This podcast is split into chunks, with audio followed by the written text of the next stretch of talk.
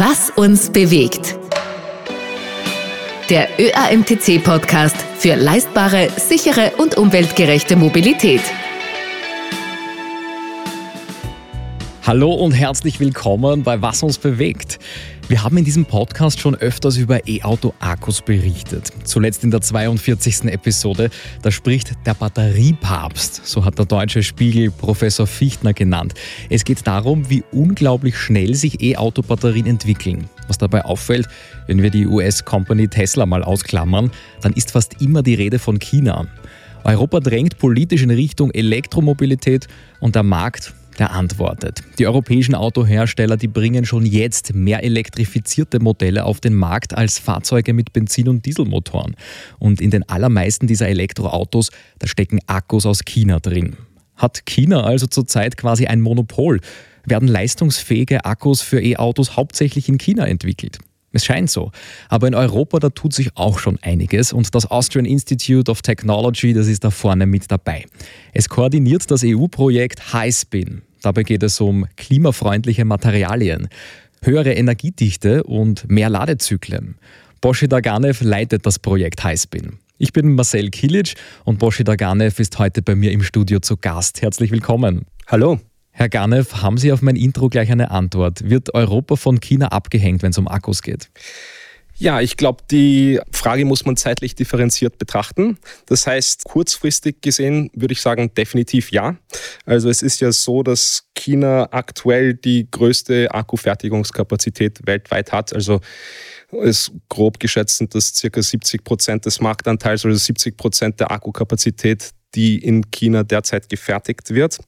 Was vielleicht noch wichtiger und bemerkenswerter ist im Fall von China, ist, dass sie auch eine führende Position in der Wertschöpfungskette für die Akkuerzeugung haben. Das heißt, man muss sich vorstellen, Akkus zu erzeugen ist ein komplizierter Prozess. Das heißt, es werden viele äh, Teile benötigt und für diese diversen Komponenten, also zum Beispiel die Elektroden, also die Kathode, die Anode, den Separator, den Elektrolyt, also einige von den wichtigsten Teilen in der Zelle, werden viele Vormaterialien benötigt. Um diese zu erhalten, muss man viele Rohstoffe zuerst abbauen und dann weiter raffinieren. Das heißt, das ist, was ich meine mit der Wertschöpfungskette. Und da hat China in vielen Bereichen eine sehr dominante Position. Einerseits beim Abbau bei manchen von diesen Rohstoffen, aber noch viel mehr eben bei dieser Raffineriekapazität. Mhm. Es kommt auch so, weil China sich über Jahre hinweg das Know-how aneignen konnte, das heißt, es hat ja vielleicht so angefangen, dass im Zuge der globalisierten Produktion, also Fertigungskapazitäten und auch Know-how von Nordamerika, von Westeuropa ausgelagert wurden nach China wegen den äh, günstigeren äh, Herstellungskonditionen, also billigere Preise im Prinzip. Und die wurden zuerst verbaut in Konsumelektronik, also Sachen wie Laptops und neuerdings auch Handys und Tablet-Computer. Und dieses Know-how hat China dann umlegen können auf die Akkuherstellung für die Elektromobilität.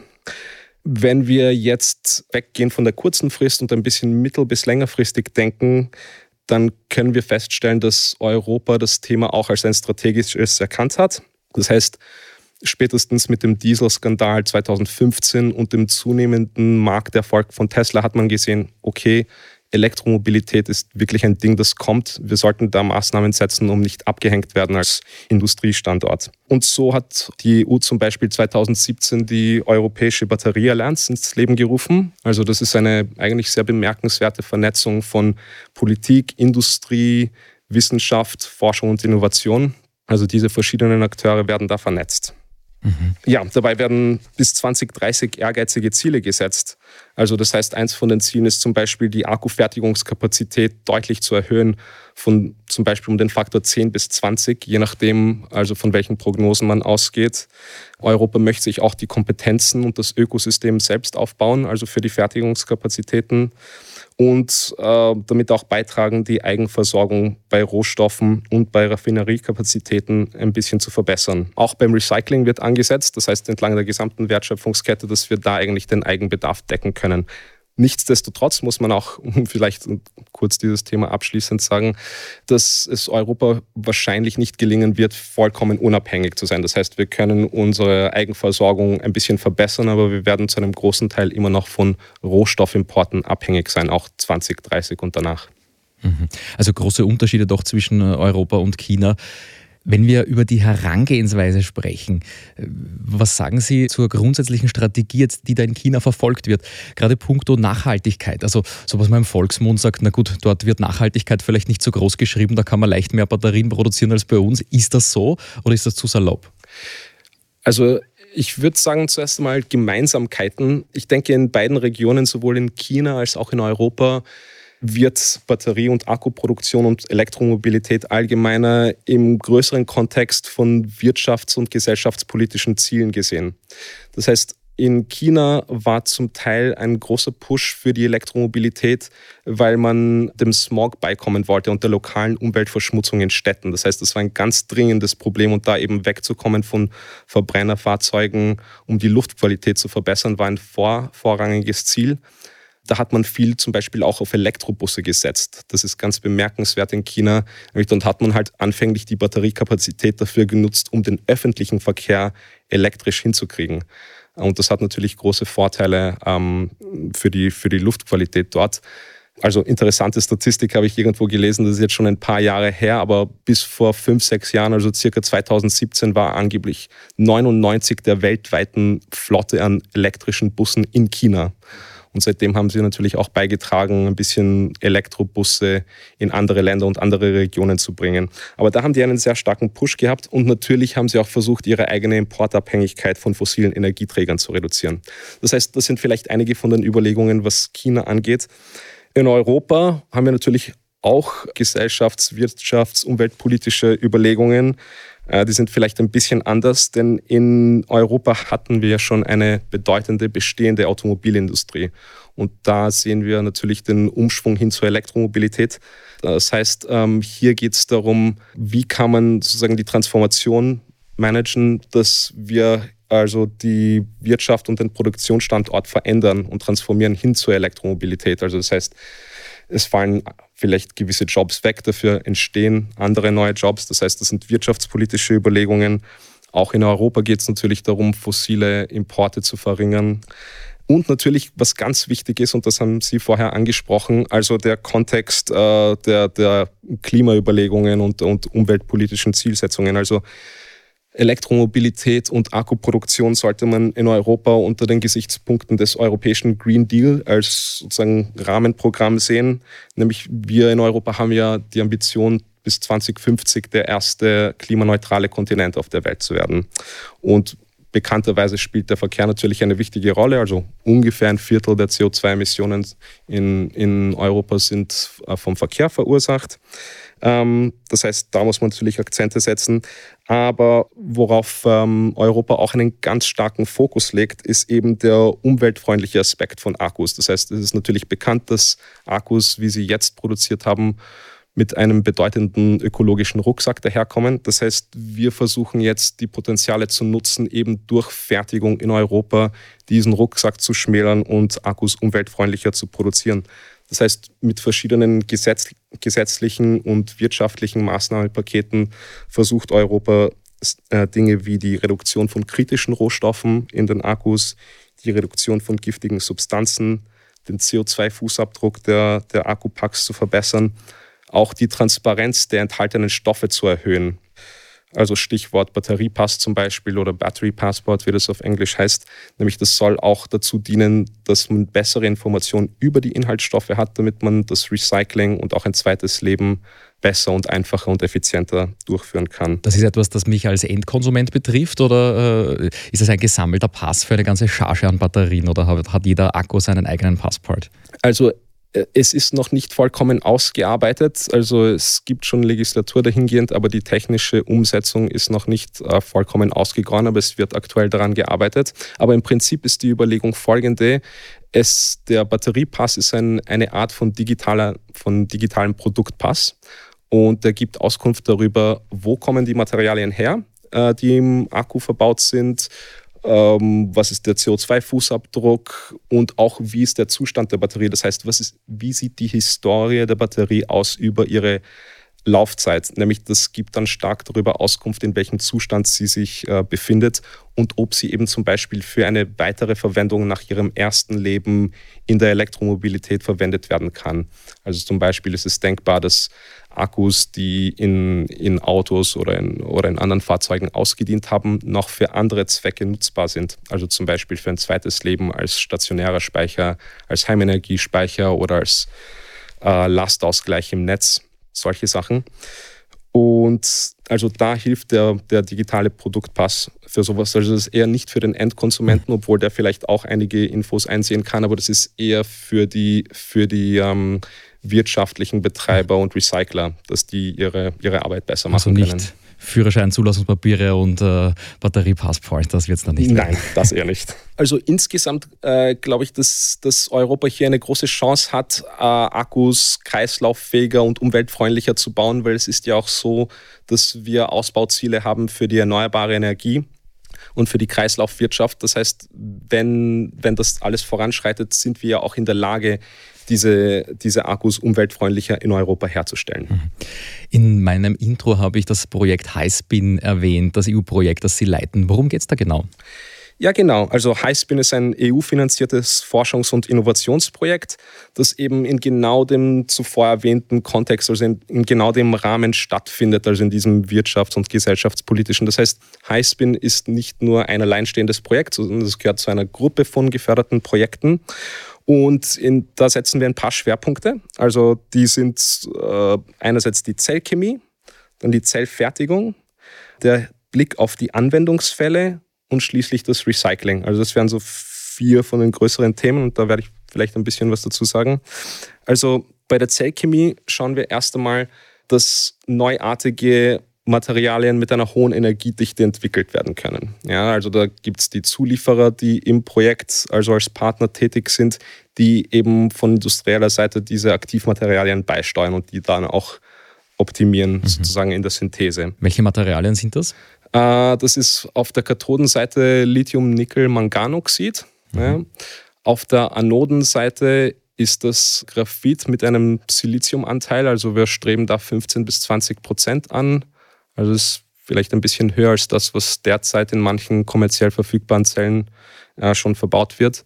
Und was dann auch ganz wichtig ist, ist ähm, die Entwicklung des Elektrolyts, also sozusagen des, äh, des der Flüssigkeit, die in die Zelle eingefüllt wird, die dann den Ionentransport ermöglicht, also den Ionenaustausch zwischen den zwei Elektroden. Mhm. Und auf jeden Fall ist hier eine große Herausforderung, das Zusammenspiel all dieser Komponenten richtig hinzukriegen. Nämlich jedes für sich ist vielversprechend, aber die Komplexität liegt darin, die alle zum Harmonieren zu bringen, sodass die Zelle einerseits ihre volle Energiedichte entfalten kann und das auch über eine lange Laufzeit hinweg machen kann, also einen langen Lebenszyklus hat. Der zweite Punkt ist die Zellfertigung. Das heißt, hier geht es um die Frage, wie baue ich die Zelle, damit ich das meiste aus dem Material rauskriege. Das sind jetzt wirklich Fertigungsfragen. Und da haben wir zwei interessante Ansätze drinnen. Also zum einen äh, experimentieren wir mit einer sogenannten Laserstrukturierung. Das heißt, hier geht es darum, mittels eines Lasers einen Teil von der Beschichtung wieder wegzubrennen, also ein Muster in die Elektrode reinzubrennen. Das kann man sich ein bisschen wie ein Labyrinth vorstellen von oben. Und das soll dazu dienen, dass die Leistungsfähigkeit äh, des Akkus gesteigert wird. Also hier soll auch ein besserer Ionentransport durch die erhöhte Oberfläche ermöglicht werden und auch eine bessere Verteilung des flüssigen Elektrolyts, den wir vorher erwähnt haben. Das ist eine Anrauung praktisch oder geht es da um ein konkretes Muster, was da hineingeht? Also es können verschiedene Muster angedacht werden. Also wir, wir probieren vielleicht zwei oder drei verschiedene Muster aus. Das heißt, es ist nicht so sehr eine Anrauung, sondern man kann sich vorstellen, dass man so gewisse Täler reinschneidet, quasi, also mhm. Rinnen oder Fingerprint. Mulden. Ja, ja, so ein mhm. geometrisches, einen geometrischen Fingerprint zum Beispiel, mhm. ja. Okay. Und die zweite Fertigungstechnik, die wir uns auch anschauen, ist eine sogenannte Mehrfachbeschichtung. Das heißt, man muss sich das so vorstellen, bei der Zellfertigung oder bei der Elektrodenfertigung besser gesagt, hat man eine Paste, die das Aktivmaterial enthält und die dann aufgetragen wird auf so einem Stromabnehmer, entweder Kupfer oder Alu. Und das war es normalerweise. Also man arbeitet nur mit einer Schicht. In diesem Fall probieren wir aber eben mit zwei dünneren Schichten zu arbeiten, denn hier ist auch die Idee, dass das eben die Leistungsfähigkeit und die Energiedichte der Batterie erhöhen könnte. Das heißt, dass man diesen Abtausch ein bisschen optimieren kann. Der andere Punkt ist, dass wir uns auch zwei verschiedene Anwendungsfälle anschauen für die Zelle. Das heißt, ausgehend von denselben Materialien versuchen wir unterschiedliche Zellen zu bauen, die sich einerseits für den Straßenverkehr und andererseits mehr für, den, für die Luftfahrt eignen. Ja, das heißt, da geht es wirklich um den Aufbau der Zellen. Also welches Muster machen wir rein, eben mit dem Laser, wie groß sind die Zellen, wie dick sind sie und so weiter und so fort. Also eben auf die Anwendung hin optimiert. Welche Rolle spielen diese Zellen dann in der Luftfahrt? Da geht es ja nicht um einen gesamten Elektroantrieb, nehme ich an, oder geht es dann um kleinere Flugzeuge? Ja, genau. Also hier wird damit angefangen, bei recht kleinen Flugzeugen, also die Anwendungsfälle auszuprobieren. Denn ja, also die Elektrifizierung der Luftfahrt ist natürlich ein, ein langfristiges Projekt, das man in Schritten angehen muss. Das heißt, man fängt hier zuerst einmal bei kleinen Flugzeugen an. Was größere Flugzeuge angeht, da reden wir über 2030, 2035 mhm. und noch weiter weg. Also eine volle Elektrifizierung von einem sagen Jumbo-Liner oder von einem mhm. Airbus, da sind wir noch weit, weit entfernt. Aber, Aber wie klein ist klein? Ist das ein Ultraleichtflugzeug, wo eine Person drin sitzt oder ist das schon so eine Cessna oder ein, ein kleiner Privatjet mit, mit zehn Sitzplätzen? Äh, also in diesem Anwendungsfall schauen wir uns ein Zwei-Personen-Flugzeug an, das als Trainingsflugzeug verwendet wird, also eben für Flugtrainings, wo zwei Personen drinnen Platz haben und das dann auch wirklich voll elektrisch betrieben wird. Also ah ja. es gibt von dem Partner, der im Projekt ist, schon ein Flugzeug, das eben mit einer mit einer bestehenden Batterie betrieben wird. Und wir schauen, dass, also wenn alles gut läuft in dem Projekt, könnte man die Batterie ersetzen mit einer leichteren Batterie und somit also zum Beispiel Zuladergewicht gewinnen mhm. oder, mhm. oder Reichweite, je nachdem, was man, was man möchte. Okay. Mhm. Und einen Punkt haben Sie noch? Ja, genau. Also der andere interessante Punkt ist das Recycling. Also in Highspin werden zwei verschiedene Arten von Recycling untersucht. Aber vielleicht reden wir noch später dazu. Gerne. Ähm, kritische Rohstoffe würden mich stark interessieren. Da denke ich zuerst mal an Kobalt. Und äh, wir kennen da diese Bilder von der Arbeit in den Kobaltminen. Das ist ein Rohstoff, der immer in Kritik steht. Äh, welche Rolle spielen diese, diese Stoffe in Zukunft? Ja, die Sache mit Kobalt ist, äh, es wird natürlich bisher ganz gerne oder häufig in Batteriechemien eingesetzt, weil es halt funktionale Eigenschaften hat, die nützlich sind. Also zum Beispiel ähm, ist es in der Kathode von Akkus eingebaut in verschiedenen Chemien. Und es hat zum Beispiel die Vorteile, dass es schnelles Laden oder Entladen ermöglicht und es hilft auch bei der Zyklenfestigkeit. Ähm, es ist ja auch schon in vielen Geräten erprobt. Also wenn wir jetzt an unsere Handys und Laptops denken und andere Geräte, da ist ja bereits in den Zellchemien Kobalt drinnen zu gewissen Anteilen. Und die Sache ist auch natürlich, dass also von den Quellen her Kobalt eine hohe Marktkonzentration aufweist. Das heißt, wenn wir uns jetzt überlegen, okay, warum wollen wir Kobalt nicht drinnen haben in, in unseren Batterien zukünftig, dann gibt es verschiedene Gründe dafür. Also Einerseits eben die, die hohe Marktkonzentration, also ich, irgendwo zwei Drittel bis 70 Prozent werden im Kongo abgebaut, unter da auch schwierigen Bedingungen, also sozial und, und ökologisch gesehen. Ähm, Kobalt ist natürlich auch für, für Menschen giftig, also in zu hohen Dosen. Das heißt, von daher äh, möchte man auch versuchen, da wegzukommen. Wer betreibt diese Minen da im Kongo? Sind die in chinesischer Hand oder äh, ist das transparent? Also zur genauen Struktur der, der Minenbetreiber weiß ich jetzt nicht so viel, aber soweit ich gelesen habe, ähm, werden die von ganz vielen verschiedenen Kleinbetreibern teilweise betrieben. Ähm, vielleicht gibt es auch, auch größere Betreiber, die, die Links zu China haben, das weiß ich nicht. Mhm, mhm, mhm. Aber diese kleinen Betreiber bieten oft nicht die nötige Ausstattung äh, an, also für die, für die Bergbauarbeiter und Arbeiterinnen. Mhm, das kann ich mir vorstellen. Ja. Ja. Jetzt hört sich Kobalt äh, irrsinnig wichtig an, aber es gibt auch Bestrebungen, Batterien völlig kobaltfrei zu betreiben. Die Hälfte aller in Tesla-Modellen verbauten Akkus, die soll schon kobaltfrei sein. Ist das so? Ja, genau. Also Tesla hat ursprünglich äh, die sogenannte Lithium-Nickel-Kobalt-Aluminiumoxid-Technologie verwendet, also kurz die NCA also lange Zeit. Und jetzt scheint es, dass sie auch auf die sogenannte LFP-Technik umsteigen, also Lithium-Eisenphosphat. Mhm. Das heißt, das hat gewisse Vorteile, weil in der Rohstoffbeschaffung sind diese, diese Rohstoffe für LFP also ganz gut verfügbar. Sie sind generell günstiger, unterliegen auch weniger Preisschwankungen und sind auch nicht Konfliktrohstoffe tendenziell. Das heißt, das ist ein Grund, warum Tesla, aber auch andere Autohersteller teilweise auch auf LFP-Technik setzen. Hat das einen Einfluss auf die Ladezyklen? Gibt es da einen Zusammenhang? Also die LFP-Technik, äh, die ist auch, die hat eine relativ gute Zyklenfestigkeit, aber die LFP-Technik hat ein bisschen eine geringere Energiedichte. Ja? Das heißt, das nimmt man in Kauf, zum Beispiel, wenn man Kobalt da außen vor lässt, aber dafür kann man auch einen günstigeren Preis erzielen mhm. und anscheinend sind manche Konsumenten bereit, mhm. eben eine, eine kürzere Reichweite durch einen günstigeren Preis aufzunehmen. Und Energiedichte heißt konkret, da geht es um die Kapazität. Ja, um Kapazität. Also wie viel Energie kann ich in ein Kilo Batterie oder in einen Liter Batterie packen. Mhm. Und dieses Bestreben, Kobalt zu eliminieren, zu reduzieren, das ist auch ein essentieller Punkt für Highspin. Ja, richtig. Also eins der Merkmale der Zellchemie von Highspin ist, dass sie kobaltfrei ist. Also diese Lithium-Nickel-Manganoxid-Chemie kommt eben gänzlich ohne Kobalt aus. Dafür packt man ein bisschen mehr Nickel rein. Die Chemie hat auch den Vorteil, dass sie bei ein bisschen höheren Spannungen arbeitet. Ja. Das heißt, diese Zellchemie hat vielleicht ein bisschen eine geringere Energiedichte als manche kobalthaltigen Zellchemien, aber sie macht es dadurch wett, dass man die Batterie insgesamt bei einer höheren Spannung betreiben kann. Also Sie gestalten die Zukunft der E-Auto-Batterien mit. Wie lange wird es dauern, bis Fahrzeuge, Elektroautos, die bei uns auf der Straße sind, dann einen Akku an Bord haben, wo dieses Know-how, das Sie jetzt bei Highspin entwickeln, mit an Bord hat? Gibt es da einen Zeithorizont? Ja, das ist eine interessante Frage. Also sagen wir mal so, das Highspin-Projekt und auch andere ähnliche Projekte, die sozusagen ähnliche Ziele verfolgen, laufen bis Mitte, Ende 2026.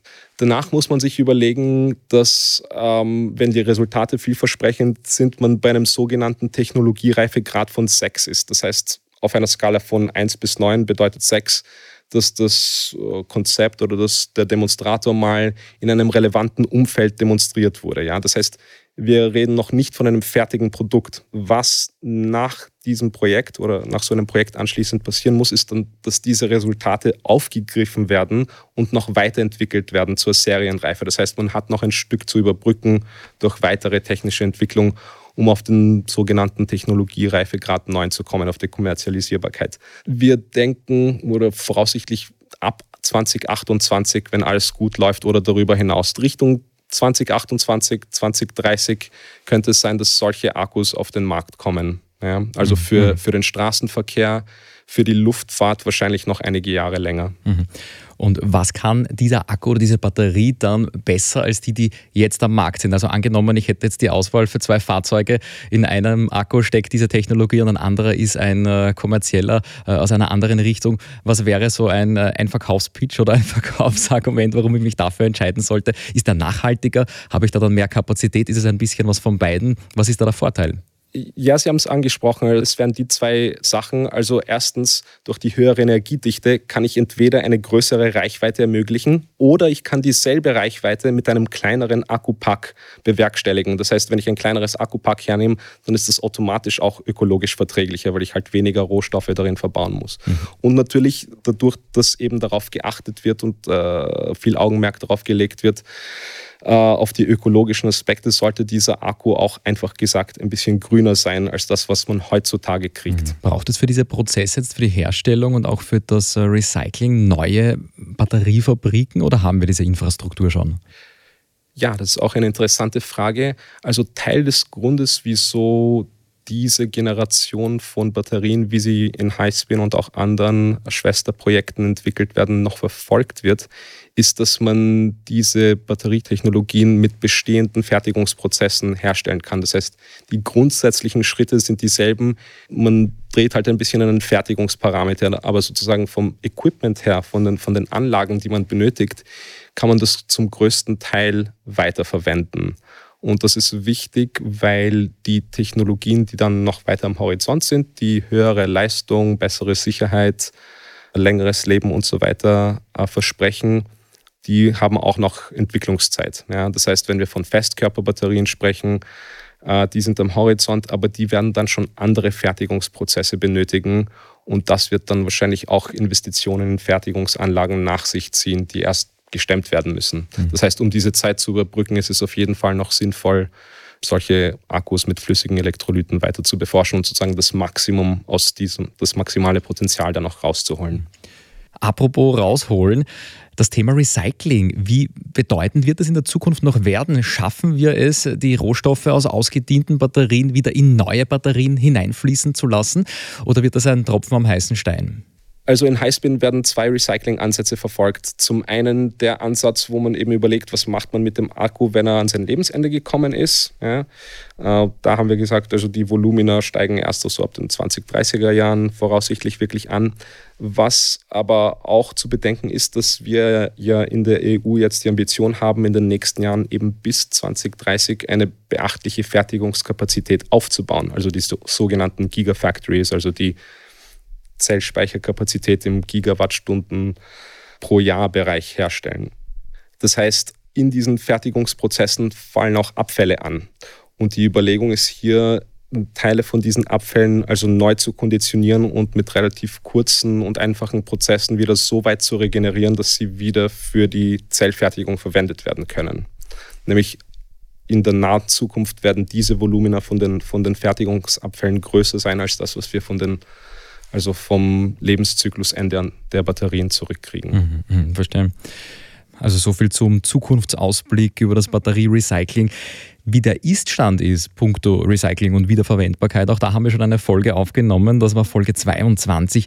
Wie lassen sich E-Auto-Akkus wiederverwerten und wie entsorgen? Also ein spannendes Thema, zu dem es ganz viele kleine Spin-offs gibt. Das Projekt HighSpin ist ja ein EU-Projekt. Wie kann ich mir da die Zusammenarbeit äh, überregional oder außerhalb dieses Projekts vorstellen? Ist HighSpin etwas, das es in Österreich gibt oder gibt es das in jedem EU-Land? Gibt es da Austausch innerhalb anderer Länder und vielleicht auch international außerhalb der Europäischen Union? Ja, also Highspin ist ein Forschungsprojekt, das zusammen mit, also insgesamt 13 Partnern, äh, mit europäischen Partnern gemacht wird, aus acht verschiedenen Ländern. Das heißt, hier bringt jeder seine Expertise ein, also jedes Forschungsinstitut, jedes Unternehmen bringt verschiedene Expertise und deckt unterschiedliche Bereiche ab. Das heißt, es lebt sehr vom Austausch. Anders wäre es gar nicht möglich, ja. Denn es vermag in den meisten Fällen nicht ein einziger Akteur alle Bereiche abzudecken. Das heißt, das hat auch einen sehr stark europäischen Charakter, eben in dem Sinn, dass hier viel Zusammenarbeit geleistet wird. Also sagen wir, die Förderprogramme sind so aufgebaut, dass es üblicherweise auf Unternehmen in Europa beschränkt ist. Es gibt in manchen Fällen auch Ausnahmen, wie man andere Länder mit einbeziehen kann, aber im Fall von Highspin sind das europäische Partner. Aber was man sehr wohl beobachten kann, ist, dass die Vernetzung und der Austausch in der, in der Batteriegemeinschaft natürlich über Europa hinausgeht. Das heißt, wir können beobachten, dass es ein reges Interesse an dem gibt, was in Europa erforscht wird, auch in Nordamerika und in China. Also das wird auf jeden Fall beobachtet. Und natürlich sind die wissenschaftlichen Symposien, auf denen Erkenntnisse geteilt werden, auch international. Also in, in dem Sinn ist es natürlich. Und äh, der, der Austausch ist auch gewünscht, also mhm. der, der wissenschaftliche Austausch. Stand heute sieht es ja so aus, als würden die chinesischen Hersteller den Markt in Europa mit Elektroautos ja fast überschwemmen, sodass europäische Anbieter da fast gar nicht hinterherkommen. Welche Chance sehen Sie realistisch für Europa, dass wir dieses Wissen, das Sie hier auch mit Highspin erarbeiten, dann noch wirklich in der E-Auto-Produktion finden? Oder ist uns da China schon zu weit voraus? Ja, wir hoffen natürlich, dass die, dass die Erkenntnisse und Innovationen, die in solchen Projekten entwickelt werden, auch tatsächlich Niederschlag finden in den Fahrzeugen. Wissen können wir es derzeit natürlich noch nicht, aber wenn die Ergebnisse erfolgreich sind, dann sind die Produkte, die sich die daraus in weiterer Folge entwickelt werden, hoffentlich konkurrenzfähig, also vom Preis her. Und hoffentlich äh, legt auch Europa und die europäische Gesellschaft einen hohen Stellenwert eben auf die Nachhaltigkeitsmerkmale von, von Akkus, die eben in Europa hergestellt werden. Mhm. Sind Sie da mit Herstellern in Europa in Kontakt? Sind die, sehen die das optimistisch oder, äh, oder, oder, oder eher wackelig? Also die Automobilhersteller äh, verfolgen die Batterieforschung aufmerksam in Europa und sind teilweise auch an solchen Projekten beteiligt. Also im Vorprojekt zu Highspin hatten wir zum Beispiel zwei Hersteller mit im Projekt, die eben ihre Anforderungen eingebracht haben und auch großes Interesse daran haben, die Prototypzellen in die Hände zu bekommen und in ihre eigenen Testlabors, wo sie eben zyklisieren können. Also das heißt, die haben auf jeden Fall großes Interesse und beobachten die Entwicklungen in, in der Forschung genau. Ähm, wir sehen auch, dass einige Automobilhersteller zum Beispiel an den wissenschaftlichen Symposien teilnehmen oder dort die Ergebnisse beobachten. Ja. Also durchaus. Mhm. Alles klar. Boschi Dagane, vielen Dank für die Einblicke in die Batterieforschung. Dankeschön. Schönen Dank für die Einladung. Sehr gerne. Wer jetzt noch mehr über dieses Thema hören will, zwei Folgen kann ich an dieser Stelle ganz besonders empfehlen. Nummer 42 über die neuesten Akkutechnologien aus Sicht von Professor Fichtner und was passiert, wenn der Akku ausgedient hat. Folge 22 über das Recycling und die Wiederverwendbarkeit von E-Auto-Akkus. Bis zum nächsten Mal hier bei Was uns bewegt.